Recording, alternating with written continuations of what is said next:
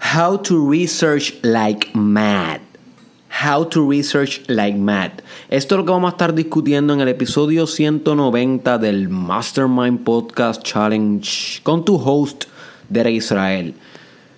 Y este episodio es importante porque ya yo, te, ya yo te expliqué en el episodio 17, si no me equivoco, sobre la importancia de experimentar y convertirte en un experimentador, right? Que esta persona que ya no depende de que el mundo le diga qué funciona y qué no funciona, sino que se vuelve un experimentador, literalmente, un científico de su propia vida. Eso es lo que se conoce como ciencia personal. Si te interesa un poquito más de esto, debes estudiar sobre eso. Ciencia personal es cuando tú traes el laboratorio hacia tu propia alma, hacia tu propio espíritu. Tu vida es el gran invento. Tu vida se convierte en un experimento. Y haces microexperimentos. Todos los días estás haciendo experimentos en todas las facetas sociales, espirituales, comunicacionales, emocionales, motivacionales, everything. Y poco a poco vas gathering intelligence, inteligencia, distinciones. En Experience discutimos bastante lo de las distinciones en el que se celebró en Mayagüez. So, si tú estuviste en Experience, sabes lo que sabes sobre las distinciones. So, inteligencia, my friend. Tú la vas desarrollando a medida que conduces experimentos en tu vida. Pero falta algo importante en esta ecuación. Y es que también debes volverte un gran researcher, un investigador. Debes volverte una persona que tiene la capacidad de coger un tema y descifrarlo a profundidad. Descifrarlo a profundidad. Cómo funciona el sistema interno de esa cosa. Cómo funciona el algoritmo de lo que tú pretendes entender. No entenderlo a nivel meramente de definiciones y memoria y esquemas de información. No, no, no, no. Descifrar el espíritu de esa cosa conlleva mucho más. Conlleva experimento, experiencia, intuición. Y si no sabes lo que es la intuición, búscate el, el podcast sobre cómo desarrollar intuición. Y también conlleva profunda investigación, profunda. Un tipo de investigación sistemática y sistemática me refiero a que es deliberada, o sea, que es organizada, planificada. Es una investigación que está bien pensada. Si tú no estás dispuesto a hacer esto, déjame decirte que nunca vas a entender el alma de nada. Nunca vas a entender cómo funciona el algoritmo espiritual de nada. Vas a entender las cosas mm, superficial. Y hay veces que nosotros estudiamos cuatro años en una universidad y salimos solamente entendiendo lo superficial del tema. ¿Por qué lo sé? Porque ya yo me gradué de bachillerato y estoy a punto de grabarme doctorado. Y a veces miro para el lado y digo, wow, o sea, ¿cómo hay gente que está aquí en este nivel y no entiende más que las definiciones y la superficialidad del asunto, you see. No entienden el algoritmo espiritual, el espíritu de la cosa. En mi caso, yo lo que estudio es psicología. Pero lo entiendo porque en verdad para, entender la psicología es inmenso. Ni yo creo que todavía estoy ahí. Si es que hay alguna manera de llegar, porque la psicología, la psique es infinita. You see. Es la psique estudiando la psique la mente estudiando la mente. Por consiguiente, el proceso del estudio de esto es bien, bien, bien complejo porque el objeto se vuelve el sujeto. El que lo está estudiando y a lo que está estudiando es lo mismo. You see? Hay un, es difícil entender el espíritu de este campo.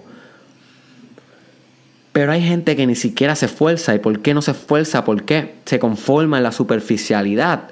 Es por esto, porque no están dispuestos a ser un researcher like Matt un demonio investigador. No están dispuestos a investigar como, como, como Freud investigó la mente. No están dispuestos a investigar la vida como Jesucristo estudió el espíritu. No están dispuestos a estudiar eh, la ciencia como Tesla estudió la ciencia. No están dispuestos a entender La, la, vida como Pitágoras estaba obsesionado con entender la, matemática. O sea, lo que yo te quiero llevar con esto es que lo que separa a aquellos que aprenden algo a profundidad versus aquellos que lo aprenden solamente superficial es el grado de involvement, de envolvimiento, de cuántos se sienten envueltos en ese asunto, cuán personal lo cogen, cuán espiritual cogen el path los que lo cogen de un nivel espiritual como le pasó a Newton, por ejemplo. Newton lo cogió tan y tan espiritual que los últimos escritos de Newton la gente dice que él tenía esquizofrenia. Yo no creo que haya tenido esquizofrenia, de lo que pienso es que Newton estaba bastante enlightened, pero mucha gente piensa que era esquizofrenia, que se volvió loco, pero ¿por qué se volvió loco? Entre comillas, porque la locura también es debatible. Um, se volvió loco porque se envolvió tanto y tanto y tanto en la física, más allá de lo superficial, que llegó al algoritmo, al espíritu de la realidad, llegó a lo metafísico. llegó a lo metafísico, o sea, trascendió lo físico, trascendió lo que estudiaba. Él estudiaba física, ¿no? Él creó las leyes de Newton, las termodinámicas. Hello. Estableció la primera fórmula de gravedad. Hello fórmula que utilizamos todavía para poder navegar el espacio, a pesar de que sabemos que es incorrecta, porque Einstein, tú sabes, pudo derrocarlo bastante, pero es tan funcional, es tan pragmática que todavía lo usamos. Hello, estamos hablando de que ese tipo se envolvió tanto que trascendió la física, llega al algoritmo espiritual y ese, el grande. No, tú no recuerdas a los otros, tú no recuerdas a los demás, tú recuerdas a Newton. Y eso es lo que yo quiero que tú te conviertas, my friend, en el Tesla, en el Elon Musk, en aquel que está dispuesto a investigar tanto y tanto y tanto y tanto que transgrede, traspasa, ¿ok? Rompe y desquiebra lo superficial y se mete en el área tan y tan y tan intangible que solamente pocos han llegado y menos todavía viran para atrás. you see? So, ¿cómo llega ahí? en tu disciplina en particular, en tu campo de estudio particular, en lo que te interesa, en tu pasión. ¿Cómo llegas ahí? Bueno, ya mencioné muchas fórmulas, pero la de este episodio es, tienes que research like mad. Tienes que hacer investigación como un loco, como un demente, como un obsesionado. Como diría Grant Cardone, millonario investor de real estate be obsessive or be average.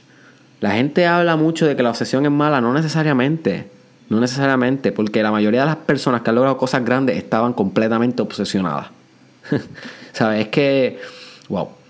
La cuestión es que tienes que envolverte tanto y tanto y tanto en el tema que algunas personas podrían pensar que es obsesión. Pero eso es lo que te va a dar a ti el acceso a entender las cosas a nivel profundas a diversos grados de entendimiento, que ese fue el primer episodio del challenge. Debes buscarlo y repasarlo, que todo tiene diferentes grados de entendimiento. Y la obsesión es lo que te lleva a seguir traspasando esos grados de entendimiento y alcanzando profundidad, que hay otro episodio que hablamos sobre la importancia de alcanzar profundidad. Buscan en YouTube o en Facebook o en SoundCloud profundidad, busca esa palabra, Mastermind Podcast Challenge, y te va a salir ese episodio para que entiendas un poco sobre el concepto de profundidad. Pero para llegar a esa profundidad tienes que investigar la IMAT. ¿Y cómo tú investigas la IMAT? Pues, my friend, una cosa es alejándote completamente del mundo y sentándote a leer la IMAT, literalmente a leer los principios de lo que tú quieres dominar, lo que tú quieres comprender. Empieza desde el principio. No empieces desde la mitad, no, no, no. Vuelve de nuevo a la primera definición. Si tú lo que quieres es volverte excelente y, y un prócer en biología y ya te graduaste de doctor, ya estás ahí, eh, ya estás ahí atendiendo pacientes, pero sabes que doctores hay un montón, my friend. Que tú seas doctor y que ya tengas tu oficina no quiere decir nada. Eres igual de average que cualquier otro empleado. Lo que pasa es que pues tu disciplina es muy respetada por la cultura, es muy buena, la necesitamos, pero sigue siendo igual que otros doctores, o sea, no eres destacable. No, no, eres, no eres una persona como que, que ha hecho algo, por, no, no, no has ayudado a mover tu disciplina hacia adelante. O sea, no has hecho un grand discovery, no has hecho nada aún, supongo.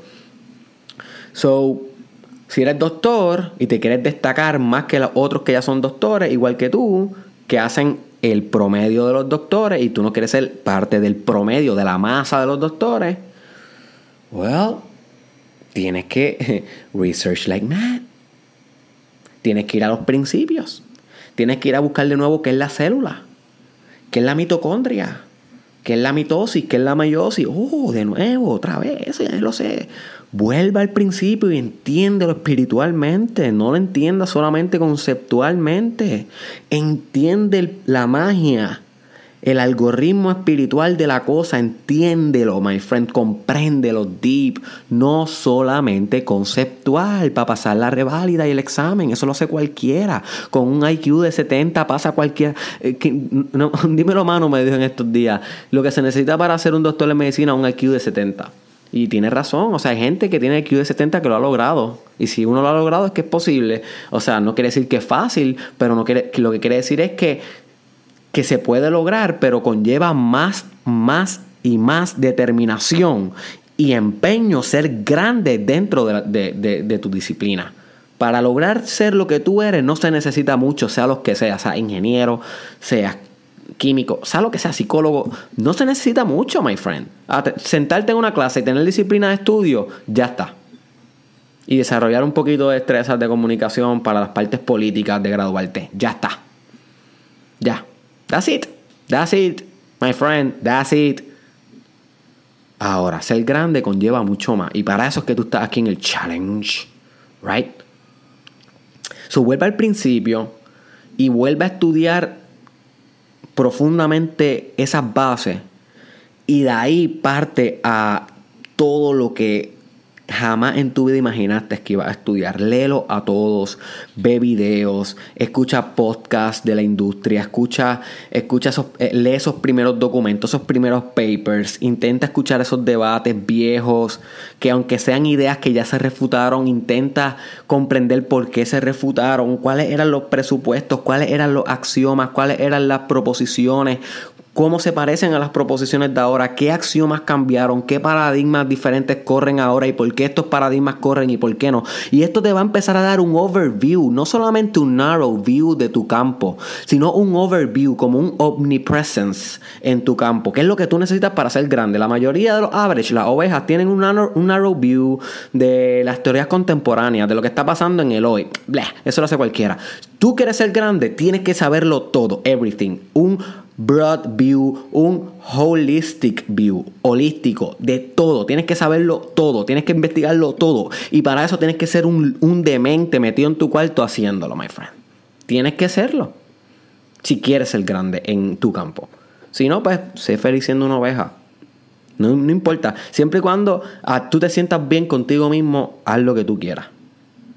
Pero si quieres ser the greatest, my friend, yo te estoy hablando de, de que tú pases a los libros digitales y de inteligencia artificial del futuro, lo que sea, como uno que ayudó a la cultura a moverse hacia adelante a través de su disciplina en particular, tienes que tener, primero que nada, un overview de todo para que primero entiendas cómo son los procesos en tu disciplina, para que entiendas exactamente eh, qué funciona, qué no funciona, qué errores se han cometido, cuáles no se han cometido, cómo puedes predecir el futuro. Porque cuando tú estudias todo el pasado, eso te ayuda a predecir el futuro, porque estás estudiando las causas, ya sabes los efectos y puedes entonces predecir causas y efectos teleológicamente orientadas. Y la palabra teleológica significa orientada al futuro. So, para tú llegar a este nivel de entendimiento, créeme que tienes que leer los libros que nadie va a leer de tus compañeros. Tienes que leer esos libros amarillos, los amarillos, los de las páginas amarillas, bien viejos bien viejo, porque esos fueron los primeros que empezaron a, comprender el algoritmo del espíritu de lo que tú estás estudiando. Y aunque tal vez ya no sean válidas sus ideas, porque el método científico las desvalidó o porque el pragmatismo las desvalidó, porque no fueron pragmáticas ni prácticas en la sociedad, tienen su valor porque se concibieron en la mente humana, fue una idea Fue algo que tenía su causa, fue algo que tenía su razonamiento detrás, su rationale. So, vale la pena por lo menos darle el beneficio de la duda, entenderlo, intentando comprenderlo. No tienes que creerlo, pero tienes que saberlo, tienes que descifrarlo, tienes que navegarlo para que puedas dominarlo, para que puedas utilizarlo, para que puedas manipularlo, para que puedas configurarlo en nuevas formas, en nuevas eh, dimensiones. You see? Y ahí entra entonces a lo que es la parte innovadora de tu campo. Cuando tú coges y como lo sabes ya casi todo, puedes innovar. Pero si solamente sabes lo de ahora, no vas a innovar. Vas a repetir. Vas a repetir. So, my friend, tienes que estar dispuesto a ser un lobo investigando. Conviértelo en una prioridad en tu vida si quieres greatness.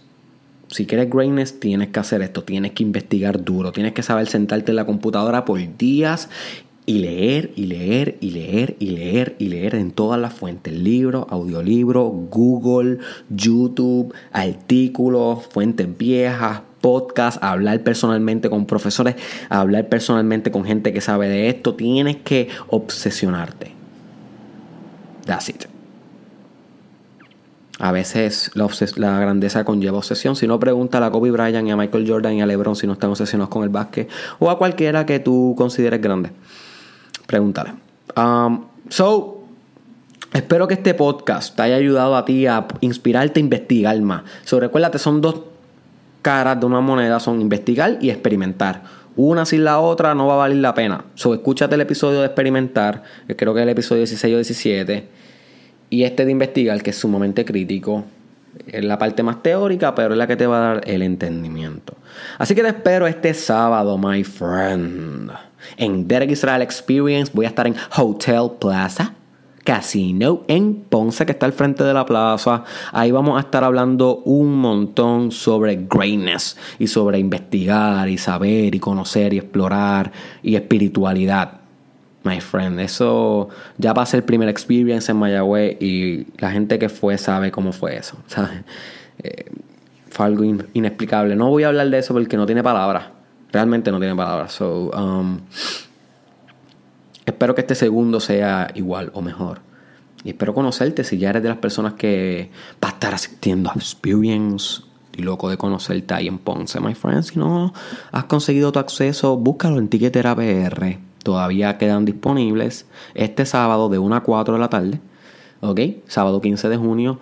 Y búscate en Ticketera PR los accesos de Derek Israel Experience. El link está en Facebook, está en YouTube, ¿ok? Está en Twitter, está en Instagram. So, um, lo puedes conseguir ahí motivas de hacer eso.